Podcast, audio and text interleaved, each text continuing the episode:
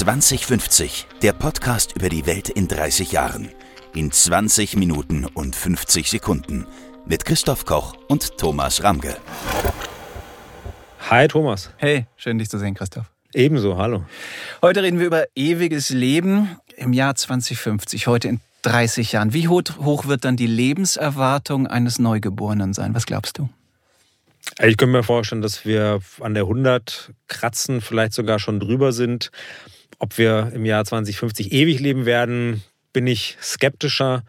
Ähm, wir hören mal rein, was Aubrey de Grey zu sagen hat, einer der Vordenker der sogenannten Longevity-Bewegung, der sich damit schon eine ganze Weile beschäftigt. If we misunderstand the nature of aging, then we are at high risk of presuming that we can't do anything about it. There are a number of stem cell therapies which are already in clinical trials that will be applied to important diseases, including aspects of aging. Der Mann redet von Stammzellen, die uns den Weg zur, ähm, zum ewigen Leben eröffnen. Äh, vielleicht magst du uns mal einen kurzen Überblick geben, was überhaupt die Technologien sind, von denen die Leute, die glauben, dass wir den Alterungsprozess des Menschen aufhalten können, ähm, auf welchen technologischen Entwicklungsfaden die sich befinden. Genau. Ähm, Aubrey de Grey, ich glaube, so sein Grundgedanke ist, ähm, der ihn sozusagen ein bisschen unterscheidet von, von anderen Denkern in dem Bereich, ist, dass er eben sagt, wir müssen Altern als Krankheit begreifen hm. Und wenn wir es schaffen, Mittel gegen diese Krankheit zu finden, wie wir sie für eben bisher schon sehr viele andere Krankheiten auch gefunden haben, dann können wir den Alterungsprozess mindestens aufhalten, im Idealfall vielleicht sogar zurückdrehen. Und da gibt es eben verschiedene Ansätze. Und es gibt ganz unterschiedliche ähm, Formen und Wege, das zu tun. Er ist da auch relativ agnostisch, welche das sein sollen, legt sich dann nicht genau fest. Ich glaube, die Sachen, die ich so am vielversprechendsten finde oder die mir am meisten einleuchten, ähm, ein Weg ist zum Beispiel, sich mit den sogenannten seneszenten Zellen zu beschäftigen. Das heißt, das sind Zellen, die sich nicht mehr teilen. Normalerweise teilt sich eine Zelle so und so viel Mal im Laufe ihres Zyklus und stirbt dann ab. Seneszente Zellen sind so Zombie-Zellen. Das heißt, sie teilen sich nicht mehr, sie sterben aber auch nicht ab, machen also auch nicht Platz für Neues, sondern sie sozusagen blockieren eben diesen Erneuerungsprozess des menschlichen Körpers. Und wenn es zu viele davon gibt, werden wir alt und sterben irgendwann, werden krank. Ähm, und diese Zellen sozusagen zu finden, zu eliminieren, das wird eben auch tatsächlich schon erprobt. Ähm, Stammzellen waren eben im O-Ton zu hören, dass es um Stammzellen geht. Sind das Stammzellen? Ähm, nee, das sind, das sind quasi alle, betrifft alle, alle menschlichen Zellen. Ähm, eine andere äh, Methode beschäftigt sich mit diesen Telomeren. Das sind diese, diese Enden der DNA-Stränge, die im Laufe des menschlichen Lebens immer kürzer werden. Und je weiter die sich verkürzen, äh, auch sozusagen umso ähm, mehr und stärker setzen Alterungsprozesse, altersbedingte Krankheiten ein. Wenn man es also schafft, es zu verhindern, dass diese Telomere sich verkürzen oder sie eben, und dann kommt man zu der Umkehrung, die sogar wieder verlängern kann, wo es eben auch erste Ansätze gibt, das zu tun. Jungbrunnen. Genau, äh, das ist ja natürlich das, das schon ewig alte Bild. Also Unsterblichkeit ist ja tatsächlich was, was Menschen wahnsinnig fasziniert. Ähm, man ist dann auch schnell bei Vampiren, da gibt es auch einen Ansatz. Da habe ich so ein bisschen meine Zweifel, nämlich einfach tatsächlich sowas wie, wie Blutwäsche. Also sprich, man hat tatsächlich festgestellt, wenn man älteren Menschen äh, das Blut von Jüngeren ähm, injiziert, eben über Blutkonserven, dass das durchaus gute Auswirkungen hat. Da ist eher so ein bisschen das Problem, okay, wo kriegt man diese großen Mengen an Blut von jungen Menschen her, wenn man nicht in sehr, in sehr ethisch äh, fragwürdige Gewässer ähm, gehen will. Gab auch eine Firma, die das ähm, gemacht hat, die hat sich, glaube ich, mittlerweile wieder äh, daraus zurückgezogen, nicht aus moralischen, sondern aus finanziellen Gründen. Also das ist auch so ein Ansatz, eben ähm, bin ich ein bisschen skeptischer. Ich glaube eher ein bisschen an die anderen Varianten. Was sind das für Firmen, die an diesen Ansätzen überhaupt arbeiten? Startups? Silicon Valley würde man mal vermuten. Ich glaube, da gibt es ein paar. Genau, das ist tatsächlich eine, eine Hochburg sozusagen. Da kann man auch natürlich wieder ein bisschen drüber spotten und sagen, ah, okay, wenn die, äh, wenn die Reichen ähm, noch eine Sache haben, vor der sie Angst haben, dann eben tatsächlich, dass sie eben wie alle anderen Menschen auch sterben müssen, egal wie viel äh, Geld und Häuser sie haben. Und das ist dann sozusagen die, die Last Frontier, gegen die man noch kämpfen kann eben die eigene Vergänglichkeit. Gleichzeitig denke ich mir natürlich, na gut, wenn irgendein ähm, Internetmilliardär sein Geld in Forschung steckt, die eben tatsächlich altersbedingte Krankheiten ähm, wie beispielsweise Alzheimer und so weiter bekämpft und, und unser Leben länger besser macht, ähm, dann ist es für mich sinnvoller, als wenn der die hundertste Dating-App ähm, oder irgendwie anderen Quatsch ähm, finanziert. Also von daher bin ich da nicht so kritisch. Seit 1870 bis heute, also so ähm, in den letzten 150 Jahren ungefähr, hat sich die Lebenserwartung in Deutschland oder in, in westlichen Gesellschaften im Grunde verdoppelt. Nur lässt sich die Zukunft ja in der Regel nicht so vorhersagen, dass man denkt, nun lineare Entwicklungen entwickeln sich einfach weiter in die Zukunft. Und ich glaube, wenn ich richtig informiert bin, gibt es zwei Denkschulen. Die einen, die sagen, es gibt so etwas wie eine biologische Grenze des menschlichen Körpers, über das hinaus genau. auch nichts mehr auszureizen ist durch bessere Ernährung, bessere äh, Lebensbedingungen, gesündere Umwelt, ähm, vielleicht mehr Sport und so weiter, die irgendwo zwischen 110 und vielleicht 120, 130 Jahren liegt. Und die andere Schule, über die wir heute reden, die glaubt, da ist viel mehr drin. Was wäre gewissermaßen aus heutiger Sicht ein kluger, ein kluger Blick, um abzuschätzen, welche Schule recht haben könnte? Ist tatsächlich sehr, sehr umstritten, weil du hast schon gesagt, die Lebenserwartung ist hochgegangen, aber das ist ja sozusagen der Durchschnitt. Ne? Also man hat es einfach nur geschafft, immer zu verhindern, dass Menschen jünger sterben. Gleichzeitig die ältesten Menschen sind im Laufe der letzten 100 oder 200 Jahre, seitdem das eben auch wirklich vernünftig erfasst wird, sind nicht wahnsinnig viel älter geworden, sondern da gibt es eine Schallgrenze. Mhm. Also die, die, ja, es gibt ein paar Hundertjährige, aber dann hört es eben auch schon ganz schnell auf. Es ist nicht so, dass früher niemand 100 geworden wäre und jetzt werden alle 100 und irgendwann werden alle 200. Sondern es gibt diese Frau im Guinness-Buch der Rekorde aus Japan, die dann 115 wird oder sowas. Und dann ne? ist aber tatsächlich genau irgendwann Schluss. Und das, wie du sagst, bisher sind deswegen einfach viele davon ausgegangen, That's it. Das liegt natürlich aber auch daran, dass man erst seit kurzem wirklich in diese Mini-Ebene reinschauen kann. Und ähm, von daher würde ich mich da also nicht darauf verlassen, dass das wirklich immer so, so bleiben muss. Und ähm, die Sachen, die bisher erprobt werden, werden in, der, in den meisten Fällen an Mäusen erprobt. Muss man auch immer natürlich vorsichtig sein. Nicht alles, was da funktioniert, funktioniert auch bei Menschen. Aber da gab es tatsächlich auch schon äh, Fälle, wo man sagen konnte, okay, man kann in Einzelfällen tatsächlich die biologische Uhr auch tatsächlich wieder zurückdrehen. Die ganz große Frage, die hinter all dem steht, ist natürlich auch ein bisschen, ist das überhaupt wünschenswert? Also in der Kultur gibt es natürlich immer äh, den Highlander und die unsterblichen Vampire und es hat immer was Erstrebenswertes und eben, wie gesagt, auch die Milliardäre kämpfen für ein langes Leben. Die Frage ist natürlich tatsächlich, wollen wir es oder schöpft unser Leben nicht auch ein bisschen Sinn aus der Tatsache, dass es endlich ist und dass wir nicht beliebig lang Zeit haben, um Dinge zu erreichen?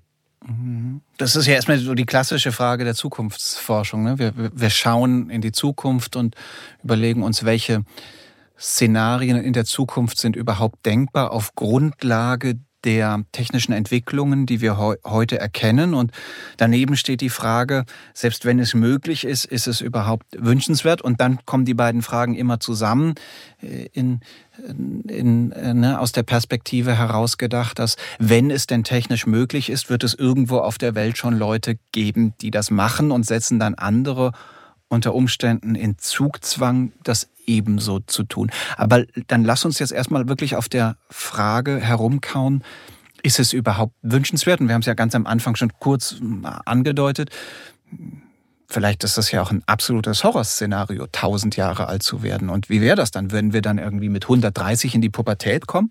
Oder wären wir dann ganz wie heute auch irgendwie, würden wir dann irgendwie mit, mit, mit 20 ungefähr erwachsen werden und hätten dann noch 980 Jahre zu leben?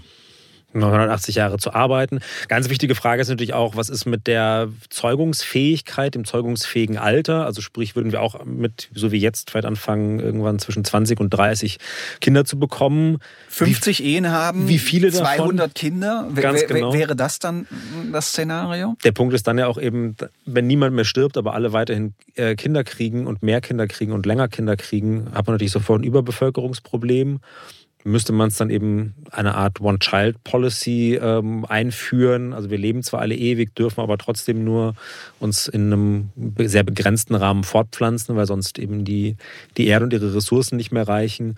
Das sind die einen Fragen, aber natürlich auch für jeden selber stellt sich natürlich auch ein bisschen die Frage, ähm, wie würde sich denn unser Denken, unser Zeithorizont, unsere, unsere Planung verändern, wenn wir eben wüssten, wir hätten 1000 Jahre oder im ganz extremen Fall, wir hätten unbegrenzt Zeit, unbegrenzt natürlich auch immer nur mit Einschränkungen. Es gäbe ja trotzdem noch äh, beispielsweise Tod durch Unfall, Tod durch Suizid. Ähm, Unsterblichkeit heißt ja in dem Fall eben wirklich vielleicht Ausrottung der Krankheit und der Alterssterblichkeit. Es würden natürlich trotzdem vielleicht noch Menschen sterben, aber sehr, sehr viel seltener, als sie es als jetzt tun. Mhm. Was wäre wünschenswert an dem Szenario und was wäre für dich eher dystopisch? Natürlich wünschenswert ist natürlich tatsächlich eine Ausdehnung des gesunden Lebens. Ne, also ich glaube gar nicht, äh, der Tod ähm, macht Menschen Angst, aber oft natürlich einfach auch erstmal schon das Alter, nicht mehr selbstbestimmt leben zu können, nicht mehr gesund zu sein. Der Radius, die Möglichkeiten werden immer kleiner. Das ist ja fast das, das Schlimmere, als irgendwann sterben zu müssen. Wenn man das rausschieben könnte und die gesunde Zeit verlängern könnte, wäre das, glaube ich, sehr positiv.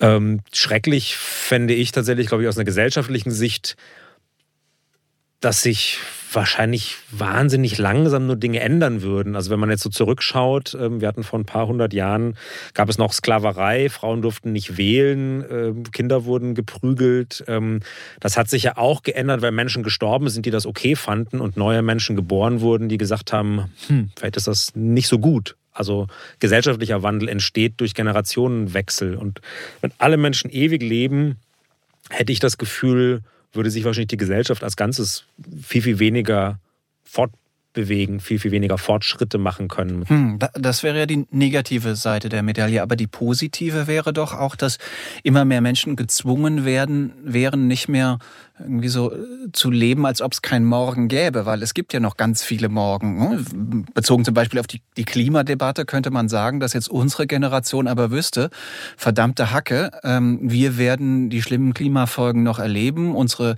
Kinder sowieso. Ne? Jetzt ist das irgendwie so gerne mal projiziert in eine so ferne Zukunft, dass irgendwie der, der Shell-Manager oder äh, äh der, der ähm, Autohersteller vielleicht nicht ganz so drängend es ansieht, endlich mal umzusteigen auf wirklich ähm, na nachhaltige Te Technologien, sondern denkt, naja, das ist alles noch in so ferner Zukunft, sodass es eigentlich für die lebenden Generationen auch nicht dieses berühmte Collective Action-Problem zu lösen ist, nämlich dass alle verstehen, das geht uns was an und wir müssen äh, handeln, weil sonst werden wir selbst die negativen Folgen langfristig am eigenen Leib erfahren. Wäre das nicht eine, eine Chance?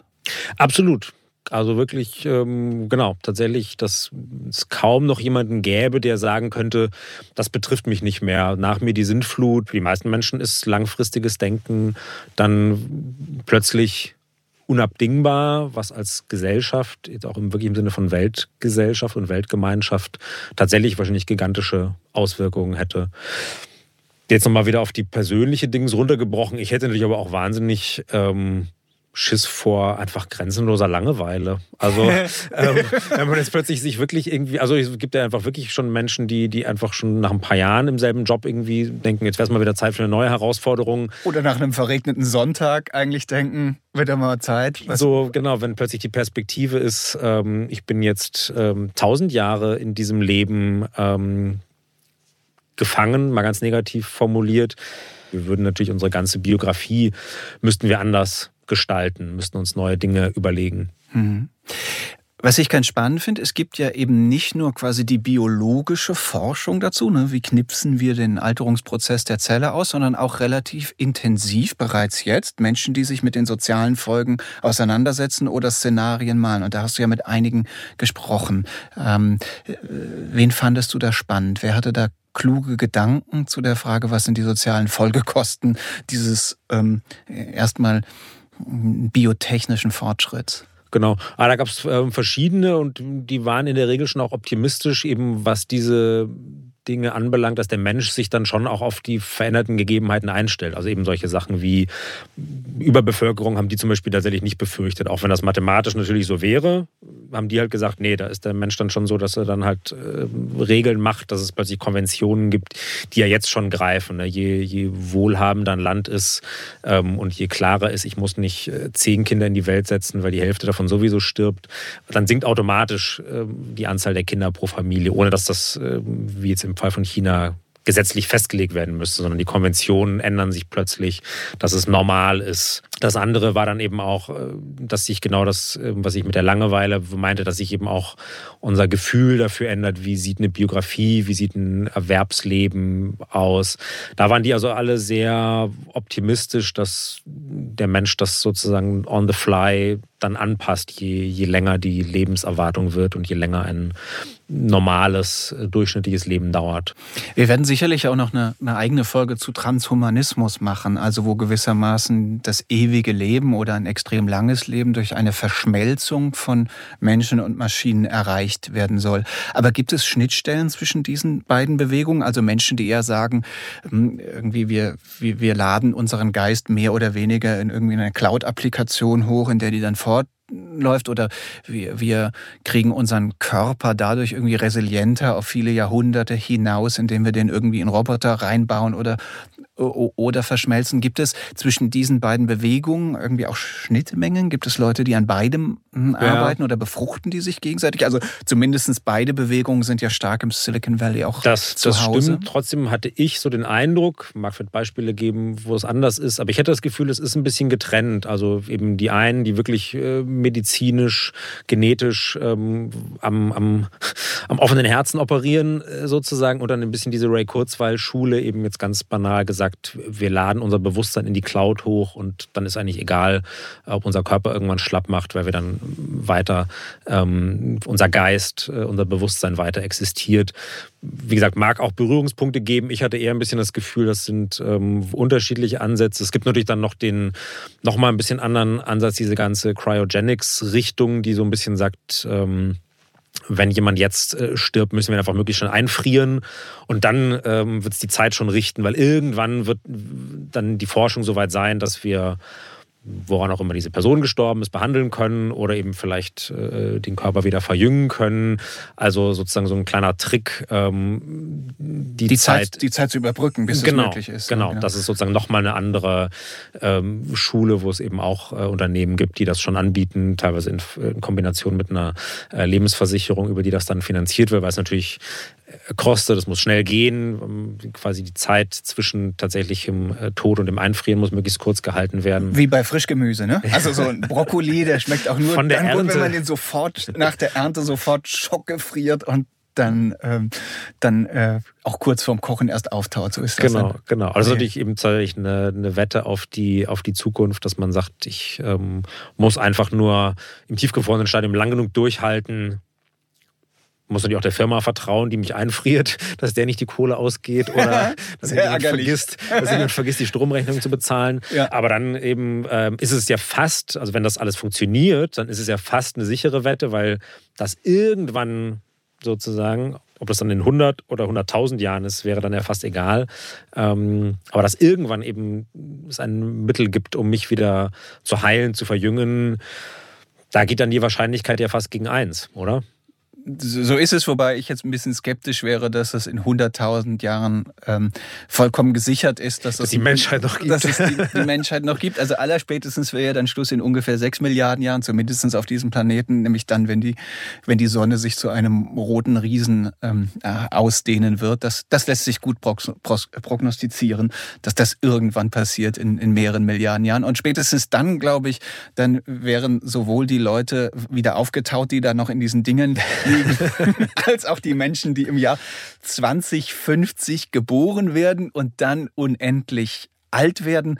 Ähm, die müssten dann bis dahin schon irgendwie tatsächlich ins nächste Sonnensystem gereist sein, um das dann zu überleben.